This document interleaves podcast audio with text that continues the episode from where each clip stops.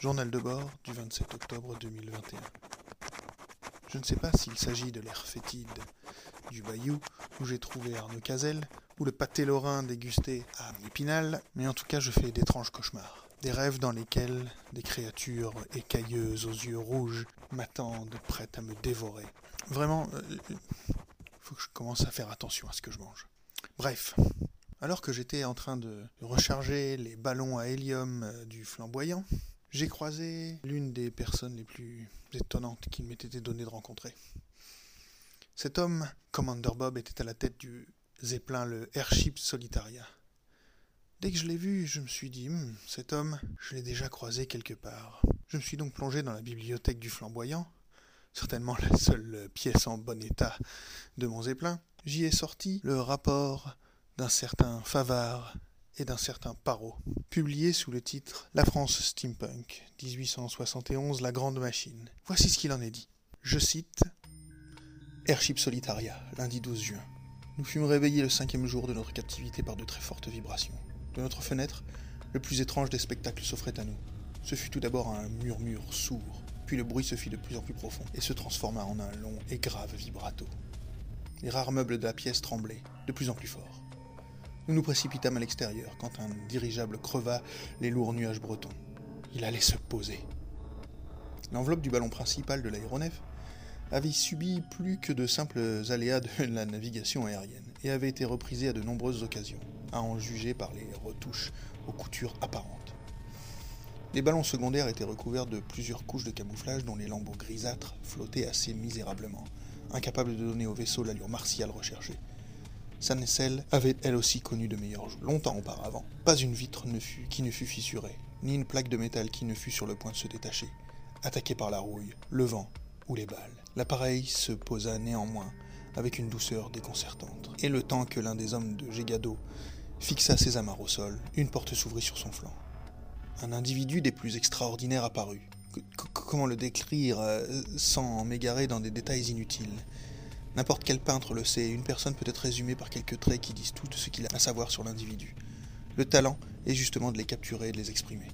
Là, je ne sais pas par où commencer, tant nous étions devant l'extraordinaire, ni quel trait saisir afin de le dépeindre.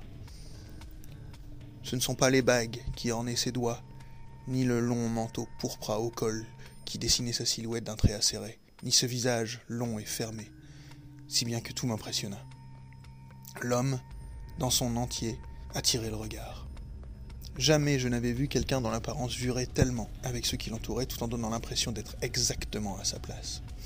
Il était le capitaine de ce vaisseau, et son attitude mettait quiconque au défi de lui manquer de respect d'une manière ou d'une autre. À lui, comme au navire. Voilà à peu près l'impression que donne au premier abord Commander Bob. Allons lui parler.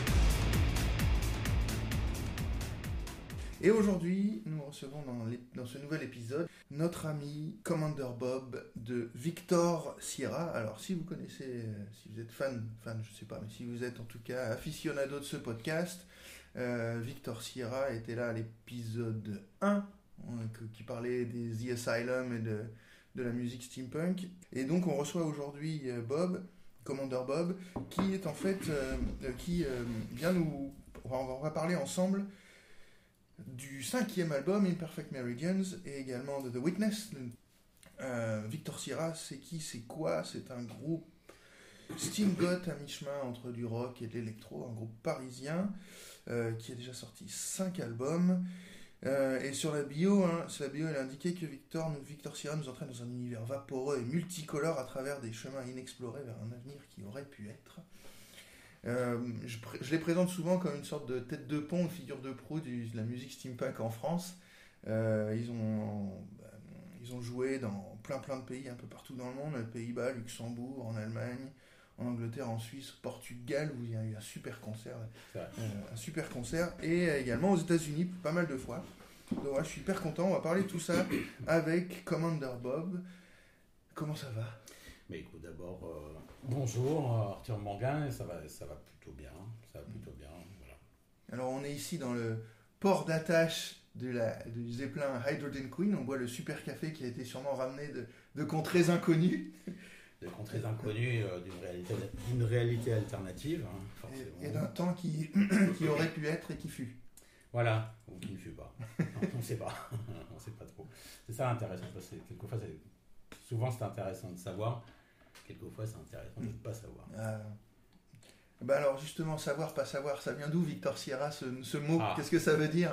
Et là, justement, c'était dans la, dans, dans- toujours dans mon idée de ne pas être, euh, de ne pas être attaché euh, à ni à un mouvement, ni à une tendance, ni à, ni à quoi que ce soit. Mais par contre, euh, d'avoir, d'avoir un lien avec, avec le, le voyage. Voilà, Victor, Victor Sierra, il y a, il y a plusieurs, il y a plusieurs. euh, Parce que c'est l'alphabet, euh, c'est l'alphabet des aviateurs. hein, L'explication la plus simple, c'est- c'est c'est l'alph- c'est l'alphabet euh, codé de l'aviation, mais c'est juste une explication simple, ça. Et où est-ce qu'on peut trouver des clés, des- d'explications? Est-ce qu'il y a des morceaux par exemple? Est-ce que c'est disséminé à travers les albums? Alors, moi j'aime beaucoup, euh, comme je disais en préambule, euh, des réalités, réalités virtuelles ou des réalités qui n'existent pas ou des réalités qui, qui pourraient exister, des réalités qui en masquent une, qui, une réalité qui masque une autre réalité. Et donc, euh, il peut y avoir des explications euh, à travers euh, les textes, les titres de nos albums ou pas. Très bien, très bien, très bien. Et, donc, Imperfect Meridians, cinquième album. Après l'avoir écouté, moi j'avais l'impression que c'était pour moi l'album, euh, il y a 12 titres, Mhm. l'album pour moi le, certainement le plus abouti, une sorte d'arc narratif euh, et d'arc euh, artistique qui arrive jusqu'à ce point-là. Est-ce que c'est aussi ton impression à toi d'avoir le c'est- d'avoir enfanté un titre, enfin un album qui peut-être pas terminé, c'est pas le bon mot, mais ouais. qui est qui va plus loin que le reste? Alors, écoute, c'est, c'est, c'est un peu particulier parce qu'à chaque fois, on a l'impression d'avoir franchi euh, une distance importante. Quelquefois, c'est un peu moins vrai, quelquefois, quelquefois, quelquefois ça l'est vraiment. Euh, c'est, c'est un, c'est un peu difficile pour moi de répondre à cette question parce que tu vois, par exemple, le premier album, Electric Rain, comme, comme ça s'est fait sur plusieurs, euh, sur 2-3 ans, donc il y a des titres comme ça qui ont été écrits. euh, à différents moments, différentes périodes. Ouais. C'est vrai que depuis, euh, depuis le troisième, depuis euh, Go for the Strange, j'ai tendance à, à commencer à un moment, voilà, j'écris le j'écris l'album suivant. Enfin, je, je compose l'album suivant. C'est plus, euh, c'est-à-dire que- c'est-à-dire qu'en fait, en fait, avant, ça partait peut-être un peu plus dans tous les sens. Ouais. Et puis à un moment, euh, j'ai commencé à, voilà, à, à composer. Un, quand le- le- le- alors, évidemment, il y, a, il y a énormément de titres qui disparaissent, hein, qui n'arrivent pas sur l'album, mais ah, il y, il a un moment où je me dis, voilà, maintenant je, me, je commence à, à, à m'occuper de l'album suivant. Donc tu, en fait, en quelque sorte, tu bornes. Non, tu, tu, tu, tu te, euh, enfin, quand je dis, tu, tu te dis à ce moment, tu te donnes un point de départ il y a et, juste un- et tu ne rassembles pas euh, au fil Voilà. de l'eau des albums, Voilà. des morceaux. Voilà, voilà, c'est- juste ça, parce qu'en fait, si tu veux, c'est surtout pas borné. Tu vois, c'est ni borné, ni fondé, Ouais. ni, euh, ni délimité. Il n'y a pas de frontières, il n'y a pas de. euh, je refuse toute, toute contrainte, hormis, hormis les normes contraintes que je, que je me mets moi. C'est-à-dire qu'il faut que je trouve que, que ce soit, ce soit bon, quoi. Ok. Voilà. Et euh, est-ce que tu te. euh, les premiers albums, c'était effectivement bah, des. Je n'aime pas dire le mot disparate, mais sur des morceaux qui Ouais. étaient écrits au fil de l'eau et, et rassemblés dans un album. Est-ce que tu, tu conceptualises des, des, des albums maintenant? C'est-à-dire, tu, il y a des thématiques que tu veux aborder absolument. Euh, c'est quoi le, les thèmes, le concept, par exemple, derrière Imperfect Meridian Perfect Meridians. Non, de la même- c'est de la même manière que je veux pas, je veux pas je veux pas avoir de, de, de, de, contraintes, je ne me, mets pas, je me mets pas forcément, je me mets pas cette contrainte-là. C'est-à-dire que si, si au bout du compte, hein, ça donne l'impression qu'il y, y, a un concept un peu global, pourquoi pas Parce que pour moi, concept global ou pas, les deux, les deux peuvent, être, peuvent être intéressants, tu vois, mais... on n'est pas dans un concept album? Non, non, et, et puis je veux pas euh, je ne veux pas m'obliger à écrire dans un sens ou dans l'autre. Euh. Ça se fait naturellement. Mhm. Tu vois, effectivement, si cet album a donné l'impression de plus grande compacité, on va dire. Oui, c'est ça. C'est, ça, s'est fait comme ça, quoi, sans, sans que je me force. Est-ce que dans ta production cette année euh, un peu particulière de, de confinement et de Covid a changé quelque chose dans ton approche musicale, dans ton dans la façon de produire, dans la façon d'écrire, de composer? Non. Tu, vivais tu vivais déjà en mode confiné. Ouais, c'est-à-dire qu'en fait, en fait, je suis. Euh, euh, comment dire euh, Je suis pas quelqu'un de, quelqu'un de très social, quoi. Donc, c'est mhm. pas. Voilà, pour les gens qui me connaissent, ça très bien que ça a changé zéro pour moi. Ça, ça, voilà. T'as un petit côté un peu misanthrope, peut-être? Oui, oui, enfin, si on peut c'est pas. Euh, oui, si tu veux. Voilà. Et est-ce que, est-ce que euh, Imperfect Meridians apporte euh, quelque chose de particulier à la discographie globale de, de Sierra? Écoute. Je, dirais, que, je, dirais que probablement on a, on a un côté gothique aussi. et je dirais que voilà que c'est notre côté gothique qui, qui, a refait surface un peu. J'ai l'impression que durant l'année, vous avez fait beaucoup de streaming, euh, de streaming parce qu'on ne pouvait pas bouger, mais vous mhm. avez quand même continué les concerts en live. Voilà. Et qu'effectivement, petit à petit, vous vous présentiez comme un groupe steampunk et maintenant, vous présentez plus comme un groupe euh, steam, steam goth. Ouais. Déjà, est-ce que dans l'histoire du groupe, vous aviez déjà cet aspect gothique avant de vous labelliser steampunk. C'est-à-dire l'aspect l'aspect musique musical oui parce qu'en fait on n'est pas on n'est pas non plus euh, euh, des gens de type Batcave tu vois. On n'est pas euh, on n'est pas non plus dans le dans ce truc post-adolescent enfin ou adolescent tu vois de d'aller. Pourtant, il y a un cimetière qui est à 30 secondes d'ici. Donc ah, pourrait... est-ce que tu vas dans le cimetière pour composer? On pourrait très bien aller, euh, aller y faire des choses la nuit, tu vois. En plus, il n'est pas surveillé. Bon, voilà, ça, c'est pas, c'est pas, notre, c'est pas trop notre truc. Hein. Puis en plus, bon, euh, le, gothique, ça, ça, date de plusieurs siècles. C'est, c'est quand même plus. Euh, c'est quelque chose à la fois sombre et flamboyant. C'est, c'est, ça, qui m'intéresse. Dans, ce qui m'intéresse dans le gothique, c'est. c'est cette ambivalence, quoi, cette opposition interne, ou ça m'a toujours intéressé ce genre de choses. Quoi. Des réalités qui ne sont pas figées comme ça, euh, qui ne sont pas monolithiques. Euh, donc vous, tu, commences à assumer le côté plus... Euh, parce que c'est vrai que sombre et flamboyant, c'est quelque chose qui... qui ce sont des termes qui, qui correspondent plutôt bien à, à, ce, que, à ce que vous produisez, même pas qu'en termes de son, mais même physiquement sur scène je vois les superbes costumes que fait euh, de Legendary Converted Princess, par mhm. exemple. Donc vous assumez plus aujourd'hui une sorte d'héritage euh, ou, juste des thématiques gothiques? Oui, c'est-à-dire qu'en fait, dans, de, la même manière quand, que musicalement, bah, je, refuse, je, refuse, de faire euh, tout électro, tout virtuel, ou, mhm. tout, ou, tout, enfin, tout acoustique, tout, tout instrumental physique, ou donc euh, je, me refuse aussi à, ne pas utiliser euh, tout ce qu'on peut utiliser. C'est-à-dire si on veut, euh, si on veut être sombre, on est sombre. Si on veut être multicolore, on est multicolore. Si on veut être flamboyant, on est flamboyant. Si on veut être tout ça ensemble, on le fait aussi. Voilà. D'accord. Est-ce que on parle d'être sombre, d'être flamboyant, ça. Je pense qu'il y a aussi des thématiques, euh, une approche un peu plus politique qui, qui est sous-jacente. Parce que bon, il y, a une, approche historique euh, euh, quand, quand on, on, lit les titres, ça parle du front ottoman par exemple. Il y a aussi des titres comme The Witness, que dans le nouvel album qu'on écoutera tout à l'heure. Il y a également des, des, morceaux comme Unquiet Days qui parlent. On peut être chronique et parler de notre société actuelle en fait. Est-ce que toi, pour toi, le steampunk ou le steamgoth, c'est aussi un moyen de, de faire un parallèle euh, uchronique avec notre société? Oui, parce que bon, moi je suis très, euh, comment, enfin, je ne suis, pas du tout impliqué de manière euh, ni militant ni quoi que ce soit, mais c'est vrai que je suis, je suis, impliqué en moi-même, mhm. voilà, sans forcément m'exprimer ailleurs que, que dans, dans, les titres que j'écris je suis impliqué comme ça dans certaines choses qui me, qui me, qui me touchent euh, dans le monde. Mhm.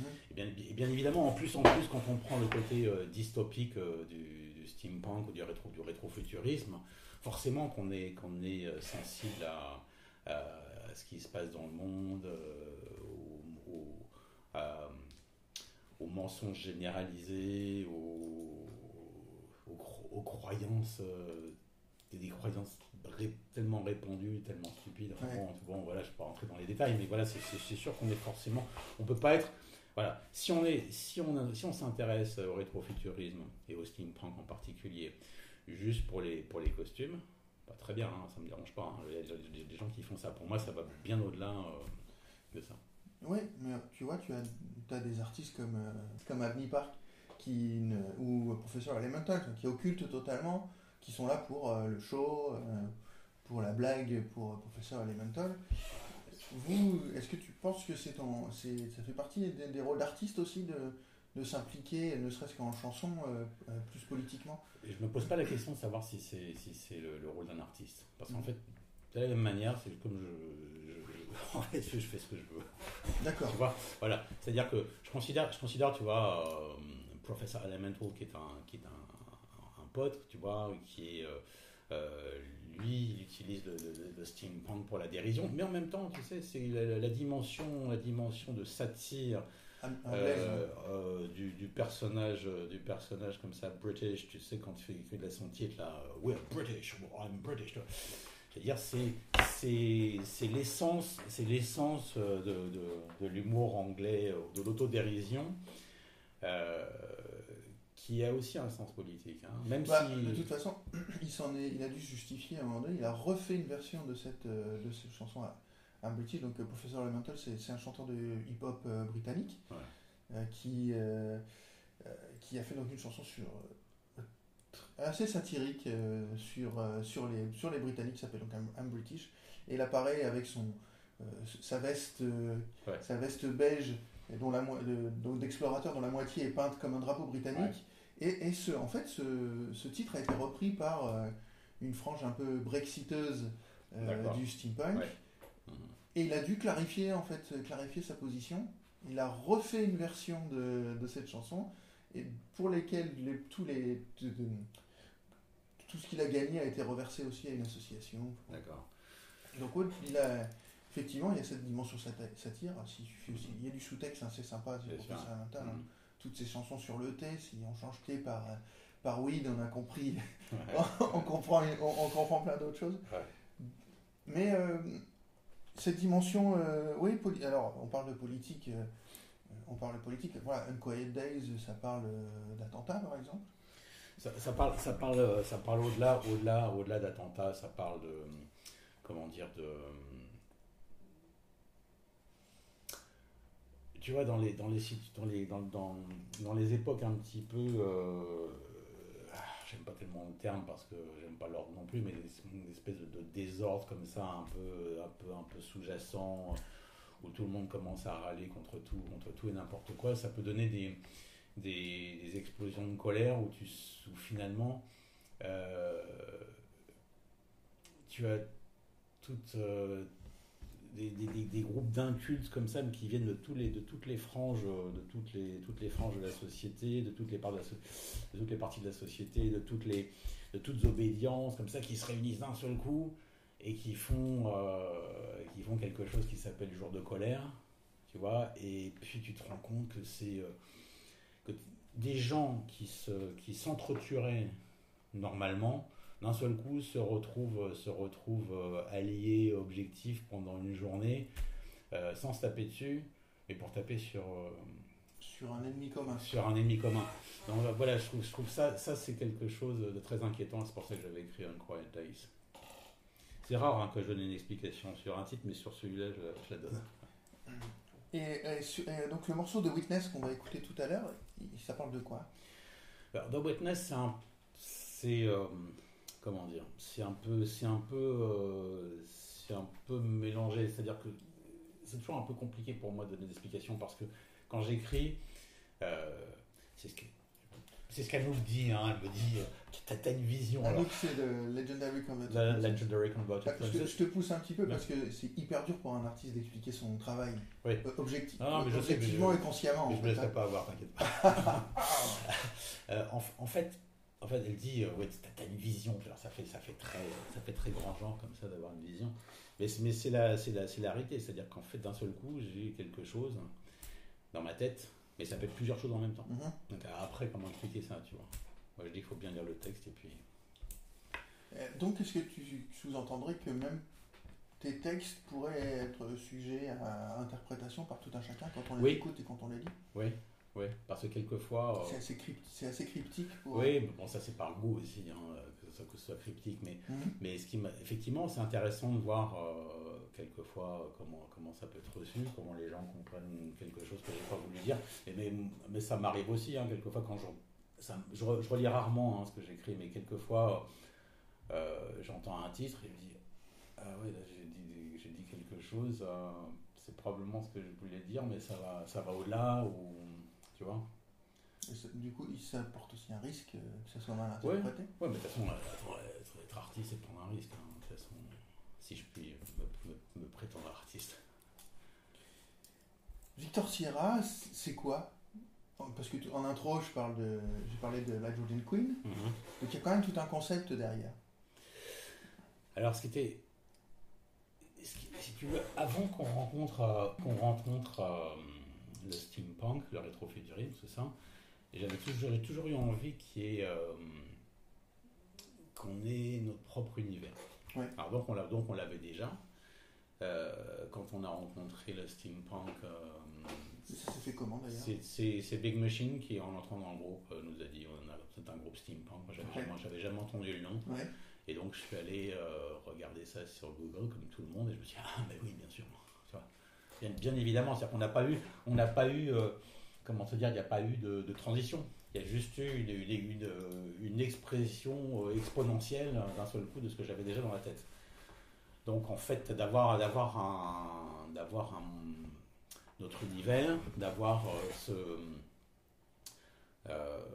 ce, ce, dirigeable virtuel, tu vois, des Hodgson Queen, tout ce qui peut aller autour je trouve ça très intéressant d'avoir tout, ce, tout, cet univers un peu brumeux. Euh.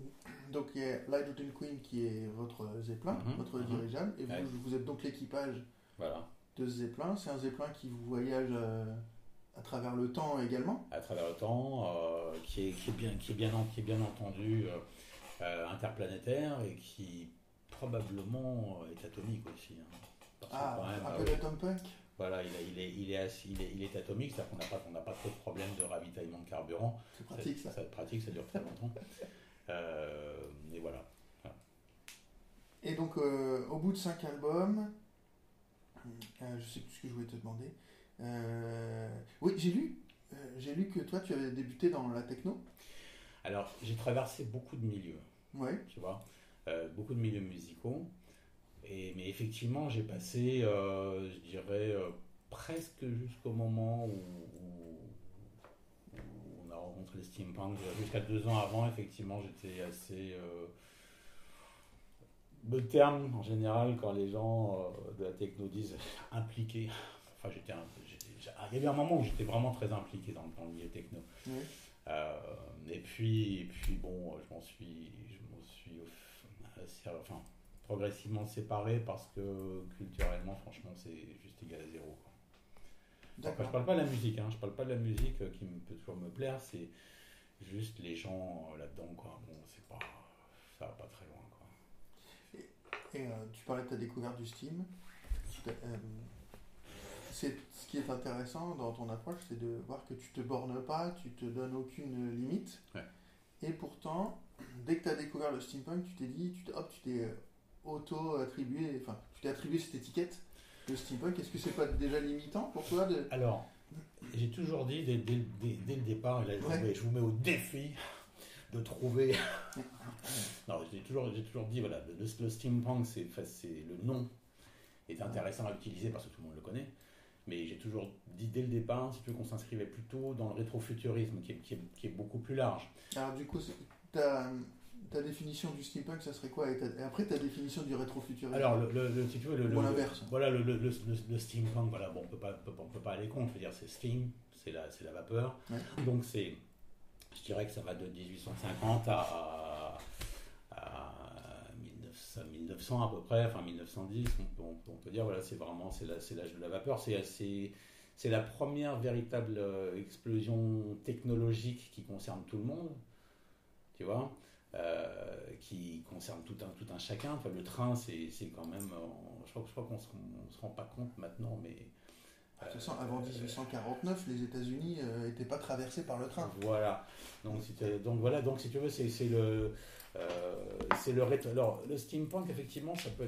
Il y a une, une limitation, puisque disons que si on s'en tient juste au terme, c'est euh, du rétrofuturisme euh, qui dure une, pendant une période de 50-60 ans, quoi, à peu près. Tu vois Tandis que moi, ce qui m'intéresse, et, et on, on peut dire d'ailleurs, tu vois, par exemple, que le, le- le dirigeable, pour moi, alors que ça fait partie de l'imagerie steampunk, euh, non, c'est un peu après quand même, euh, même si ça existait déjà, tu vois, bon, le, vraiment le dirigeable, c'est, après cette période. Donc, euh, euh, on pourrait appeler cette, on pourrait dire que le, Zeppelin, ça fait partie de, de- du diesel punk. En même temps, si tu veux, moi, j'aime beaucoup, j'aime, j'aime, j'aime bien aussi l'art nouveau, quoique l'art déco, pour moi, c'est quand même ce qui vient en premier, mais voilà, je veux pas, et comme ça me pose un problème souvent, de dire ouais j'aime bien ça, ça j'aime pas, et ça j'aime bien, et ça ça vient de telle période, et ça, j'ai, horreur des querelles de chapelle, donc si tu veux, pour moi, rétrofuturisme, voilà, ça me plaît comme ça. Je peux prendre, euh, je peux utiliser n'importe quel élément, je peux être séduit par n'importe quel, voilà, sans avoir à me dire ah mais, attends, mais ça c'est Steam ou c'est Punk, enfin, voilà, je veux pas ça. Donc tu prends la-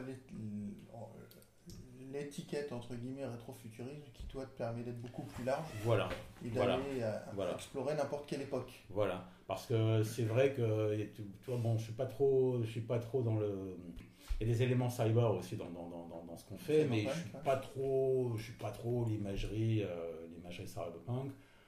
Euh, et Atom Punk, il y a des choses aussi, tu vois, qui, me- qui, me- qui me plaisent. Donc voilà, je veux pas, je veux pouvoir euh, faire ce que je veux. Tu viens, tu vas un peu piocher euh, ce qui te plaît, chaque élément, et ça se retrouve aussi dans la musique parce que tu viens aller piocher certains instruments que Ouais. tu utilises dans ta, parce que c'est assez vaste en fait le, le- en termes de sonorité ce que tu apportes. Merci. C'est pas que du.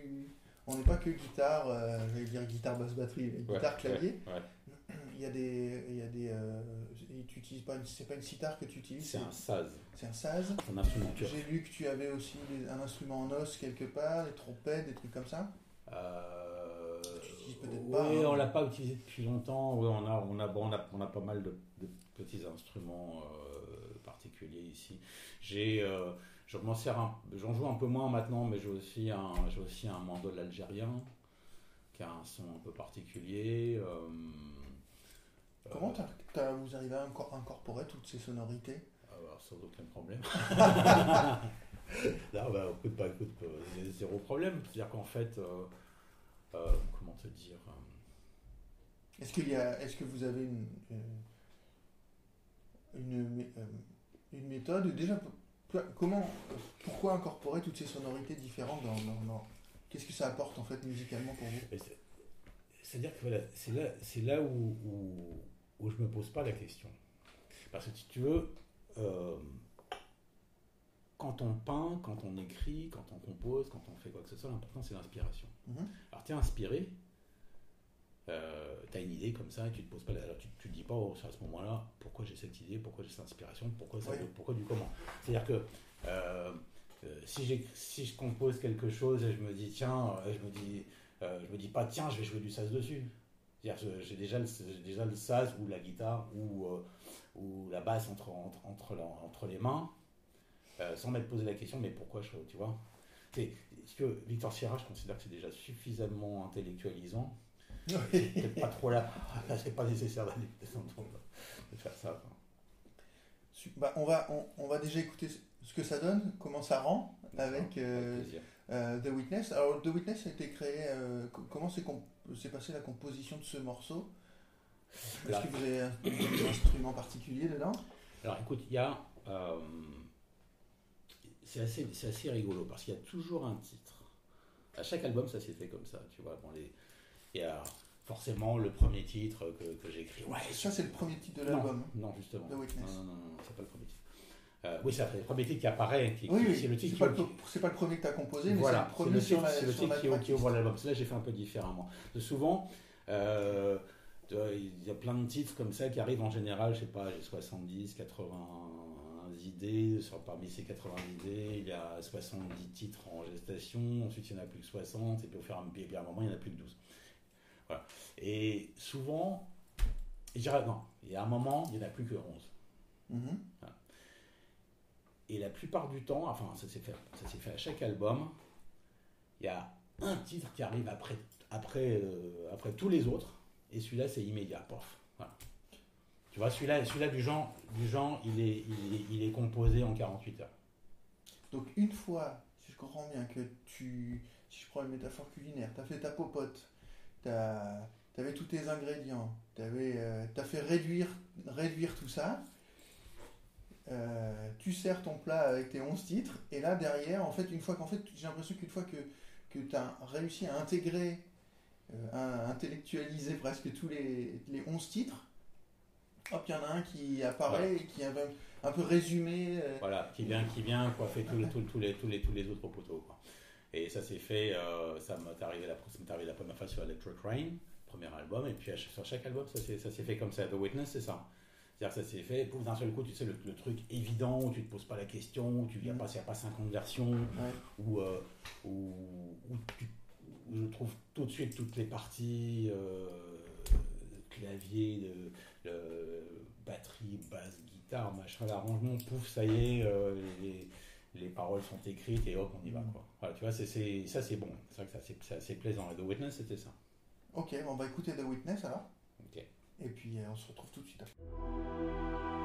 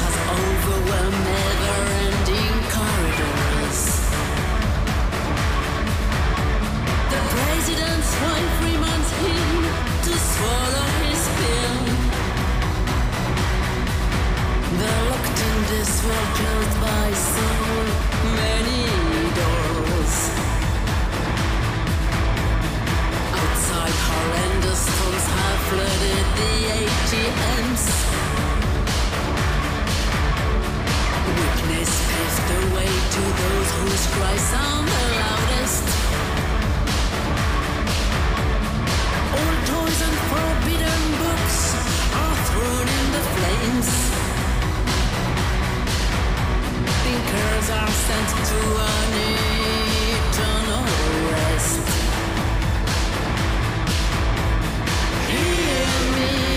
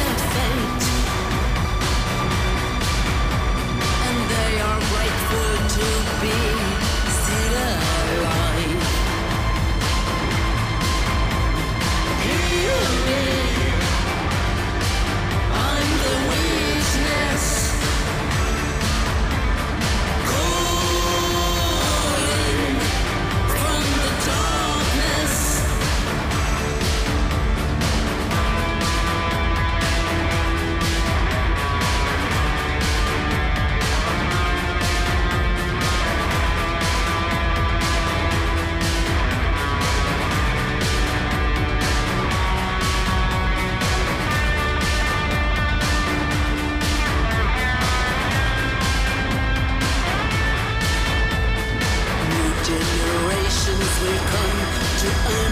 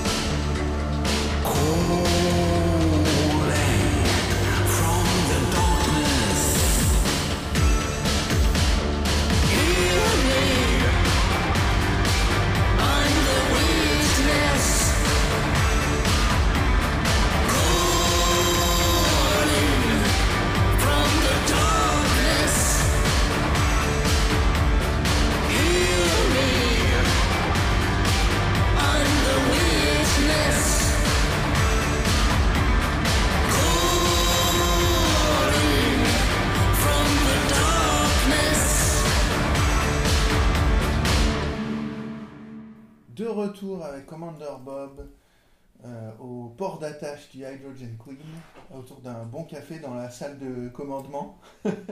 Euh, donc c'était The Witness.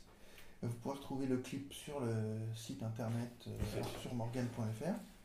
Euh, alors, je vous invite déjà à aller voir ce clip, mettre en pause le mettre en pause le podcast pour aller voir le clip parce qu'on va en parler. on, va parler un peu de comment c'est fait ce clip. J'ai l'impression en fait que vous faites, enfin, j'ai pas l'impression, je suis sûr même que vous faites tout vous-même. Alors, Il y, a, il y a une part du do it yourself qui est hyper importante dans dans Victor Sierra. alors, ça vient de, de, de- de plusieurs choses. D'abord, euh, The Legendary Converted Princess, Ouais. Anouk, et moi, ouais, on a toujours euh, fabriqué des choses. On d'accord. a toujours fait des films ensemble, pas beaucoup, mais on a toujours fait, on a toujours fait des choses. Ouais. Et euh, personnellement, je ne veux pas être dépendant de qui que ce soit. Bon, les l'histoire de mes différentes vies fait que fait qu'effectivement, je suis capable, tout à fait capable de, de- de filmer, d'éclairer, euh, de monter, de produire un clip. Voilà, ça c'est Voilà. ta vie professionnelle en fait qui t'a Voilà, amené à. voilà.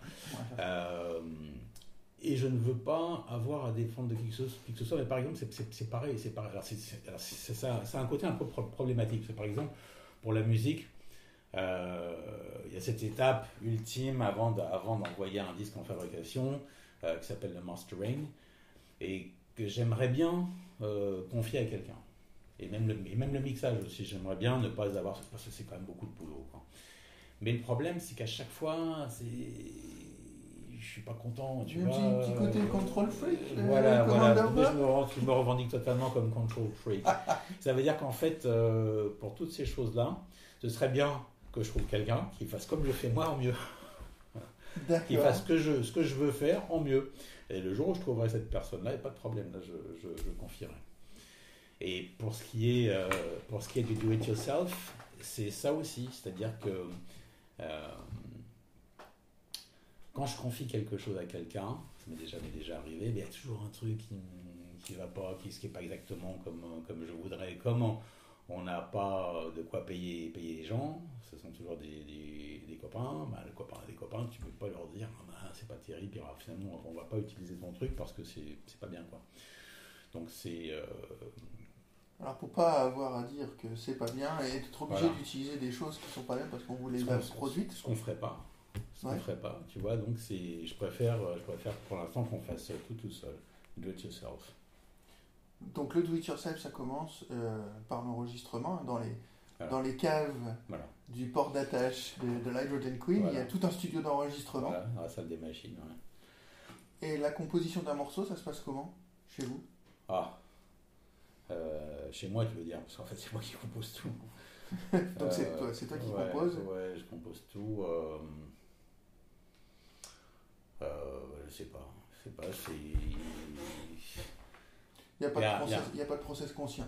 Non, il y a un jour, je me, je me rends compte, tiens, ça fait déjà euh, une heure, deux heures, trois heures, une journée que je me suis mis à, à composer.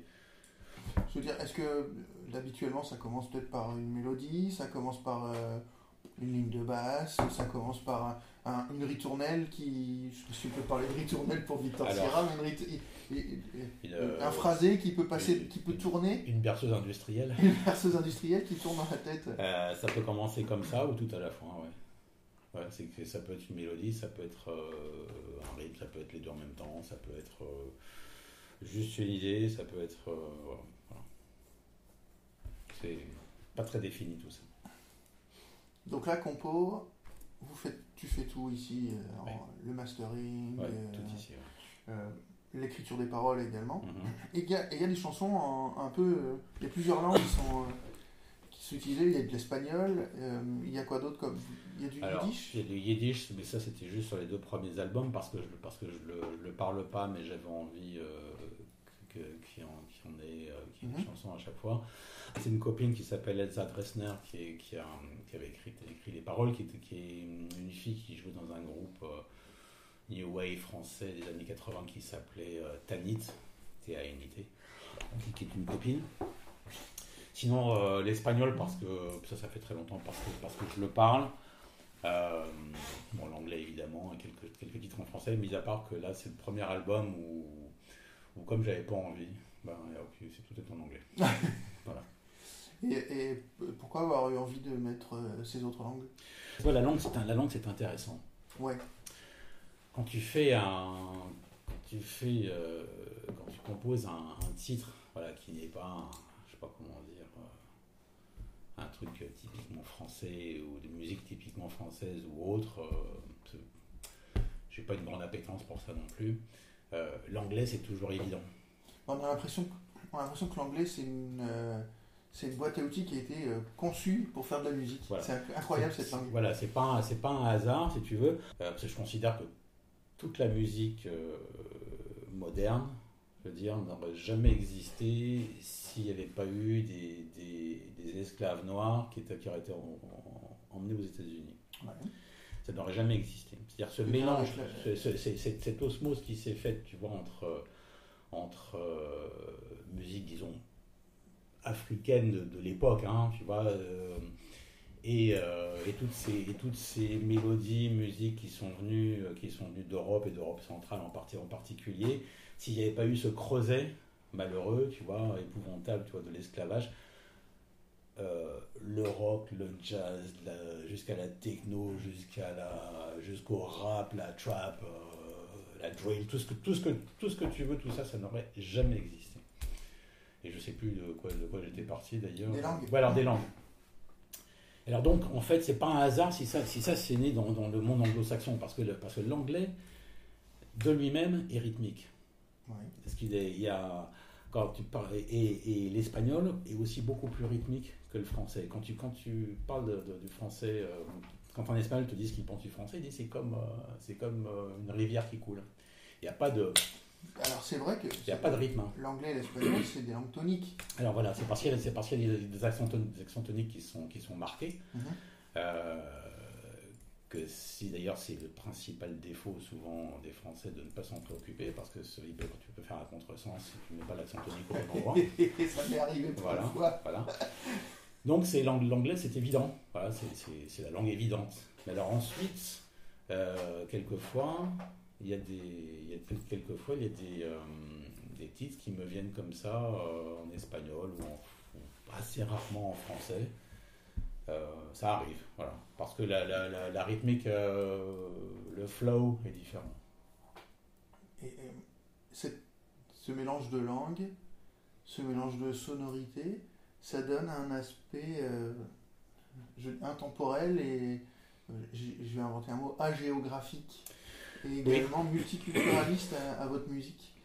Ouais, c'est important. Le terme agéographique, c'est intéressant. Ouais, c'est ça, c'est-à-dire que d'ailleurs, on a aussi euh, euh, on a une carte, la carte des mondes perdus qui est apparue euh, sur le second album qu'on avait fait, hein, Yesterday's Tomorrow, qui est une carte évidemment d'un monde pas qui n'existe pas, mais qui aurait pu exister, ou peut-être qui existe. Ouais. Hein, voilà, un monde alternatif.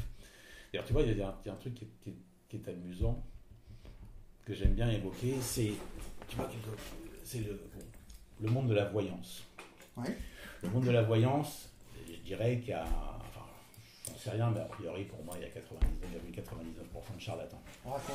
Mais Racontez-nous tout. euh, mais le truc, le truc qui m'intéresse, qui m'intéresserait là-dedans, c'est que quelquefois, c'est déjà arrivé qu'il y ait des gens comme ça qui disent il va se passer ceci ou se passer cela. Ouais.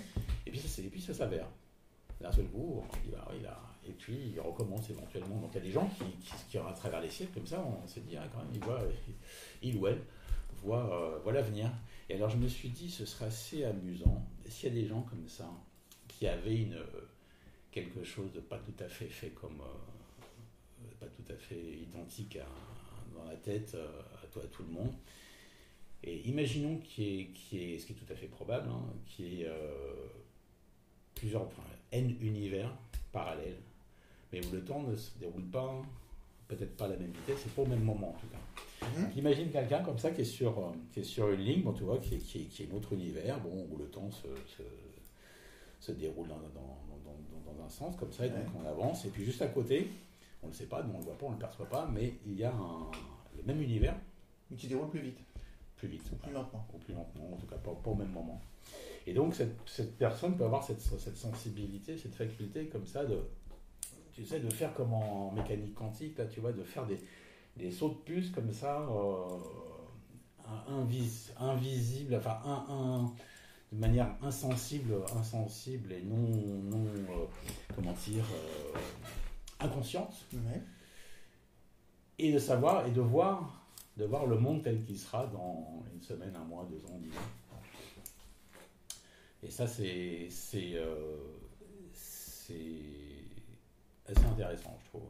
Tu vois, c'est de, de, de, de décrire euh, de décrire de la- de décrire de l'impossible avec de l'improbable. Enfin, tu vois, c'est toujours des choses qui m'intéressent. Et donc ça, c'est un, c'est une approche que vous avez dans Victor Sierra? Oui, oui, parce que euh, voilà, ça m'a, ça m'a toujours, euh,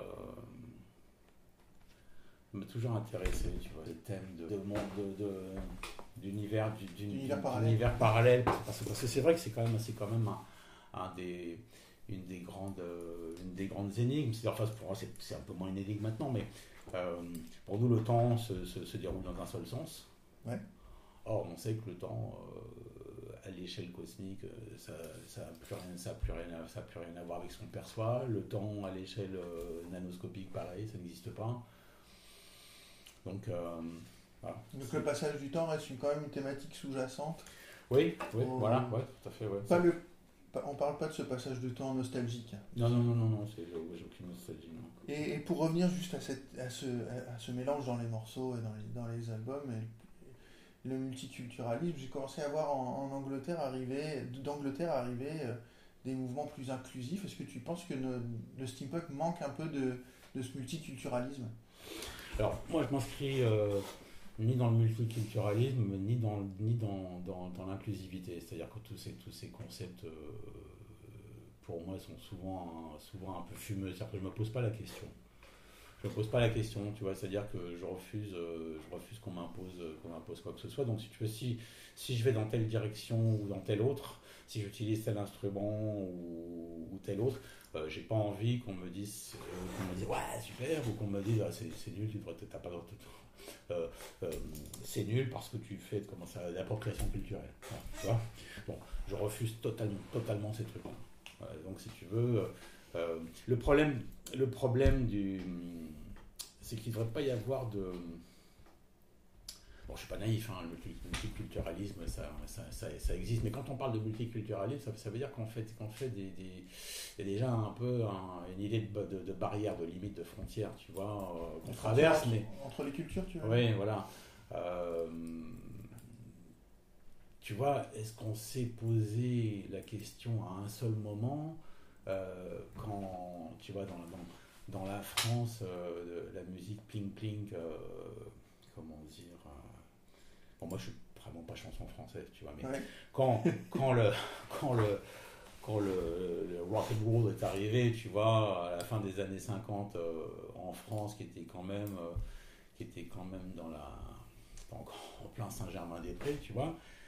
Euh, ils ne sont pas posé la question du, multi, du multiculturalisme. Hein. C'est pas la même culture. Pourtant, c'est arrivé, pouf, ça a tout balayé. Et tout le monde, et tout le monde a plongé dedans.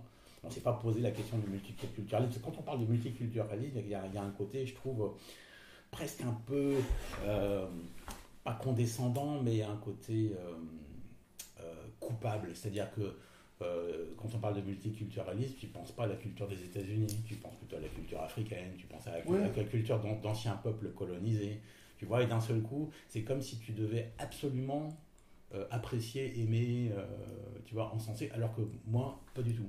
C'est-à-dire que euh, si, si ça, ça me plaît, ça me plaît juste parce que ça me plaît. Je veux, je veux pas être influencé par, euh, par, un- par des concepts autres Ouais, que ça me, simplement ça me plaît ou ça me plaît pas. Voilà. Et pour, un peu partir sur, le, sur, sur le- la, la communauté, enfin pas la communauté steampunk, mais sur la scène musicale, Mhm. euh, sur la scène musicale steampunk. Est-ce que toi tu as vu les différences euh, entre le Portugal, entre euh, le, en termes de une différence dans les dans les communautés steampunk locales par rapport aux États-Unis? On parlait il y a quelques temps euh, en discutant en off de, du, de- la of- du sens de la community en, en Angleterre et, Mhm. et, au- au- et aux États-Unis qu'on n'a pas forcément nous euh, dans- dans- sur le vieux continent. Ouais. Est-ce que tu as, repéré des différences euh, structu- c'est presque structurelles ou inhérentes à chaque communauté locale Ah, alors, effectivement, tu fais bien de faire la différence entre le monde anglo-saxon et puis le reste du monde, parce que ça Ouais. n'a rien à voir. Et je dirais même que euh, au sein du monde anglo-saxon, c'est vraiment l'Angleterre qui a le sens euh, community le plus, le, Ouais. le plus important. Alors, Ça, ça- ça s'exprime ça s'exprime comment? Alors bah, ça s'exprime par exemple si tu prends un truc, un truc tout bête, si tu, tu, vas, si tu vas sur Facebook et tu Ouais. regardes le nombre de groupes steampunk, des groupes, hein, Ouais. euh, pas des groupes de musique, hein, des groupes, euh, des groupes, des groupes, des groupes Facebook steampunk. Et ben là, t'en as, une quantité phénoménale. Je sais plus combien, mais euh, sur le Tu veux dire de groupe en, en, euh, du groupe britannique de groupes britanniques, Ouais. voilà, en, en- en- en Grande-Bretagne, tu as des groupes, steam, des groupes Facebook steampunk, pratiquement un par, un par ville de, de moyenne importance. Quoi. Donc il y en a plein. Euh, et ils sont, alors des gens de tous âges, et chaque année, ils font leur, euh, Le road trip. leur, leur, leur, euh, leur petite, petite ou grosse convention, tu vois. Et ils sont tous habillés à se, ré- à se réunir comme ça. Alors c'est soit, soit grosse convention, concert, et gros marché steampunk, truc comme ça, ou alors simplement le truc d'aller d'aller se retrouver euh, dans un quelconque château dont personne n'a jamais entendu parler, tu vois, à moitié à moitié en ruine, et, et être habillé euh, et s'amuser ensemble. Et souvent des personnes déjà d'un certain âge. Et aux États-Unis, c'est plus là c'est plus c'est plus éclaté, c'est-à-dire que le steampunk rassemble des gens. Alors là, c'est vraiment euh, je sais pas de 15 ans jusqu'à 95 ans, tu vois.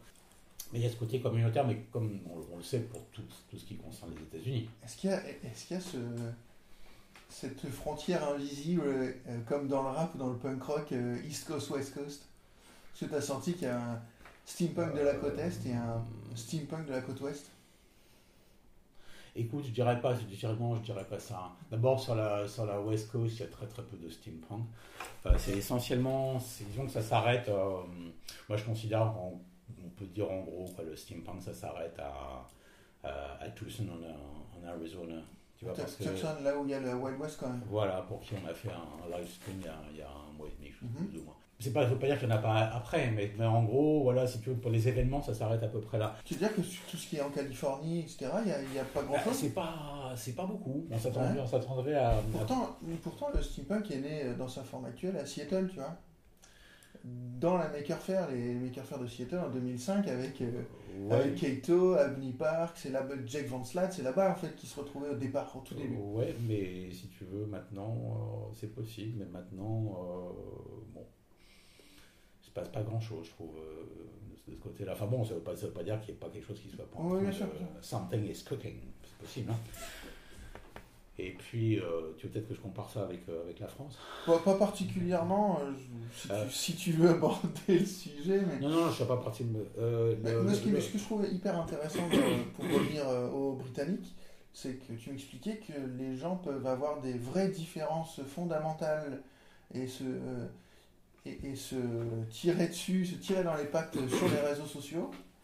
Et en fait, faire les, ça c'est hyper britannique, hein, faire l'effort d'aller d'aller dans l'événement euh, de la personne avec qui on n'était pas d'accord pour euh, aller trinquer, faire une bière. Et cette- j'ai l'impression qu'il y a un sens communautaire et aussi parenthèse enchantée. C'est vrai, c'est vrai. C'est euh, en plus, tu pourrais même aller, au- aller au-delà de ça. C'est-à-dire que avec l'histoire du Brexit, il y a des Ouais. gens, il y a des gens qui sont qui sont des deux bords. Pour certains, qui sont tout à fait charmants des deux bords, et d'autres qui sont absolument épouvantables des deux bords aussi, et qui euh, sont capables effectivement de se retrouver sans se taper dessus dans un événement euh, habillé. euh, en plus, il faut voir, faut voir ce que ça peut donner quelquefois. Tu vois, les, les, les Britanniques habillés, c'est. Ah ouais. Allez voir, il faut aller voir les photos de Voilà, ce que, Asylum. de The Asylum. Effectivement, tu vois, j'ai, un, un- on, a, on a un fan, plusieurs fans en Angleterre, on en Mhm. aime beaucoup, mais il y a un- quelqu'un avec qui j'ai fait une interview, c'était, c'était à Hampton Bridge en 2018, je me souviens. Et euh, c'est un mec absolument charmant, adorable. Et il était, euh, il était, pour- il était- il est toujours pour le Brexit, avec, mais d'une manière très, très calme, avec, des- avec ses arguments, tu vois. Et tu t'attendrais pas à ce qu'il soit, que ce soit un Brexiteer, tu vois.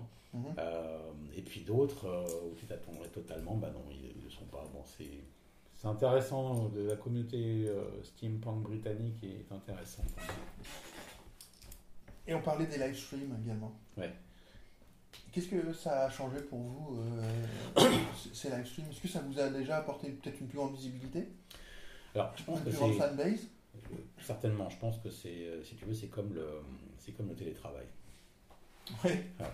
C'est la même chose. Je pense que c'est quelque chose qui va rester.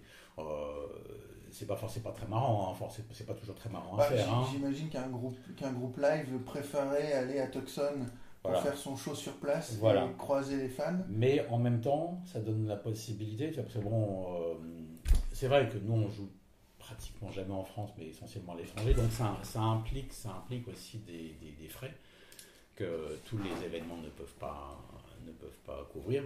Hum Donc il y a des choses, qu'on peut pas faire.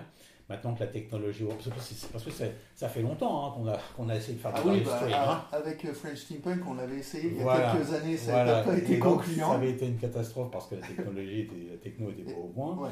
On a refait ça, je me souviens, avec Frank Goro de French Steampunk en 2016. Ça commence à être un. Bon, là, dis- en disant déjà que là, ça marchait, parce qu'il y a, il y a- il y a 10 ans, ça n'avait pas pas. Pas du tout fonctionné. Là, ça marchait, c'était assez pourri comme image, c'était pas extraordinaire, il fallait certainement pas qu'il y ait trop de gens qui regardent en même temps. Et puis, et puis maintenant, maintenant c'est tout à fait. euh, c'est, comme, euh, comme Facebook, tu vois, donc euh, n'importe qui peut faire un live stream. hein. et, c'est intéressant pour nous. Par pendant la pandémie, on a fait le tour du monde sans bouger de notre, de salle des machines. voilà, c'est ça qui, qui, qui était marrant à faire. Il me reste quelques, il me reste quelques questions euh, avant de conclure. Vos, vos, tes- meilleurs souvenirs de scène C'était quoi C'était où euh, C'était. Alors je dirais que euh, je dirais qu'il y en a trois. Ouais. Alors euh, Est-ce qu'il y a celui au Portugal? Attends, alors, bon, on, va, alors, on va faire dans le désordre. Alors, si tu veux le, le, le Portugal Ouais. euh, à Entroncamento, donc c'est à, à à 120 bandes de, au, au nord de, de Lisbonne. Il y a un endroit qu'il faut absolument, absolument, si on va au Portugal, il faut absolument y aller. Enfin, si on est intéressé par ça, il faut y aller. Entroncamento, c'est un village qui n'a absolument rien d'intéressant. Il n'y a rien du tout. Sauf qu'il y a un des musées du train les plus importants d'Europe. Euh, pour donner une idée, euh, parce qu'on ne se rend pas compte maintenant à quel point euh, une locomotive est massive. C'est-à-dire qu'en fait, on, on- une locomotive, on connaît bon, euh, la, la motrice du TGV, bon, bah, effectivement, ça a une forme assez. euh, c'est massif, mais ça a une forme lisse, tandis que là, une- C'est- ergon- enfin, pas ergonomique, c'est euh, c'est aérodynamique. aérodynamique. Voilà, une locomotive, c'est tout sauf ça, c'est énorme. Et par exemple, à Entroncamento, ils ont une partie du musée qui est en étoile, où il y a des, où il y a des, des, des, locomotives qui sont un peu comme les, les, les- les inscriptions sur une montre, comme ça, en un peu plus qu'un petit peu plus qu'un demi-cercle. Et donc, il y a de voir, je ne sais plus combien, combien il y en a là, c'est 15 ou 25 locomotives comme ça en étoile. Mais c'est juste, c'est- monstrueux, quoi. C'est énorme, c'est énorme une locomotive, c'est énorme. Et donc ils ont ça, ils ont une très très grande salle euh, aussi avec plein de trains, de wagons, de locaux, de machins. C'est énorme, le musée est énorme, il ne faut absolument pas le rater. Et donc on a fait, en, en 2019, ils ont organisé un festival. Ça va être le Festival Vapor. Et ça reste notre, euh, notre souvenir le plus impressionnant euh, de, ces, der- de- de ces dernières années, parce que ça a été, parce qu'ils ont fait les choses, euh, c'était extraordinaire. Et donc Une la scène, une la scène- a été dans, une dans scène dans, dans, une des salles du musée, mais salle du musée, si tu veux, ce qui, qui, qui doit être grande comme. pas, comme la, pas comme le pavillon, je sais plus comment ça s'appelle là, au nord de Paris. Enfin, c'est un- D'accord. oui, voilà, c'est un- un pas comme la Grande Halle de Paris, mais disons les trois quarts de ça, quoi, tu vois, c'est des trucs énormes, une scène énorme, un son extraordinaire, bon, ça a été un très très grand moment. Euh, c'était très rigolo parce qu'il y avait des gens qui étaient assis aussi, puis il y a eu le maire, le maire de la ville qui a, qui a assisté au concert, avec qui on a discuté après, qui avait super. C'est, c'est, euh, on a passé un moment extraordinaire voilà, au Portugal, c'est on y retourne quand, quand ils veulent. Dans l'ordre euh, inverse, ensuite le, le, le, le, moment, le concert le plus mémorable, c'est forcément The Asylum en 2016. Ouais. Et The Asylum en 2016, si tu veux, c'est John Naylor, l'organisateur, qui nous a ouvert les portes de la Grande-Bretagne, qui ne sont pas forcément faciles à ouvrir habituellement. Et ça a été, euh, ça a été épique parce que euh, on monte sur scène, là je me rends compte que mon ampli me lâche, quoi, mon ampli est, est mort. Voilà, donc euh, j'ai dû jouer, j'ai dû trouver une, une solution pour pouvoir quand même jouer. Et ça a été un des moments les musiques, enfin euh, en tant que musicien, un des moments les pires de ma vie juste avant. Parce que tu vois, je veux dire, sur le côté, tu fais euh, tant de bornes. Pre- ouais, voilà, premier concert en Premier Angleterre. concert en Angleterre, pouf, le, ton, ton ampli est mort à ce moment-là. Et ça a été un, ça a été un gros, gros succès. Euh, ce qui est exceptionnel aussi avec, euh, pour les gens qui connaissent un peu le public britannique, si tu veux, c'est l'Angleterre, c'est une île. Il faut jamais oublier ça. hein. Mhm. C'est vraiment, ça peut être très fermé aussi. Et puis, le, alors je terminerai par le, par le plus ancien. Et là, ça a été, euh, là, c'était le rêve, quoi. Tu vois, euh, euh, Steampunk World's Fair à aux, aux à Éta- New York, aux dans New Jersey? en New Jersey, en face de New York, en 2012. Là, ça a été le truc auquel on, on croyait mais pas une seule seconde. Quoi. Tu vois, c'est là que je me suis rendu compte aussi de la, quand même une petite pique, tu vois, sur la, sur la France. C'est-à-dire que c'est. Il faut se rendre compte que pour nous, tu vois, donc il y a une dizaine d'années, totalement inconnu, euh, j'envoie un email à Jeff Mack de Steampunk's World's Fair et je lui dis euh, on aimerait bien euh, jouer chez toi. Et qui dit, bah oui, pourquoi pas. Tu vois? Alors que euh, à côté, on pouvait envoyer des centaines d'emails euh, à des centaines d'organisateurs en France et, obtenir zéro réponse, même pas un nom, même pas un, même pas un, message, une réponse automatique. Hein. Peanuts, nada, zéro. Et là, j'envoie un email à quelqu'un à l'autre côté de la- l'autre côté de l'Atlantique, tu vois, qui me dit, bah oui, pourquoi pas. Et, euh, et puis, oh, ça coûte cher. Ah bah écoute, on va trouver une solution. On va, euh, euh, vous allez faire un petit peu de crowdfunding de votre côté pour couvrir un petit peu. Puis moi, moi je vais vous, je vais vous donner, euh, Est-ce que je peux voilà. Et puis ce qu'il pouvait, c'était, enfin, c'était euh, pas tout à fait ce qu'il nous fallait, mais presque. Donc voilà, il y, a des- il y a des gens qui sont capables de, de, de dire, ok, on y va. Quoi. Voilà. Merci beaucoup. C'est- Euh, on arrive à la fin de cet entretien. J'aurais eu 10 000 autres questions à te poser, mais Bon, on commencera. mais on, on en fera un, on en fera un autre. Si vous voulez avoir une autre interview de, de Bob, il y a toujours le guide steampunk qui est en Eh vente. oui, bien sûr. Il y a toujours le guide steampunk. Excellent, excellent guide. Je- C'est bien que tu le dises, je ne t'ai pas Voilà. payé. Voilà. Euh, il sait qui est toujours dispo aux éditions ActuSF. Euh, N'oubliez pas que le cuivre, ça brille, c'est tellement beau, et que le steampunk vous permet de euh, d'écrire l'impossible avec l'improbable. À très bientôt. Avant de lancer le jingle, je voudrais vous remercier toutes et tous. On a cartonné la semaine dernière en audience et ça me touche beaucoup que vous soyez de plus en plus nombreux et nombreuses à venir écouter euh, les podcasts. Je vous promets qu'on va avoir des super intervenants dans les prochains numéros.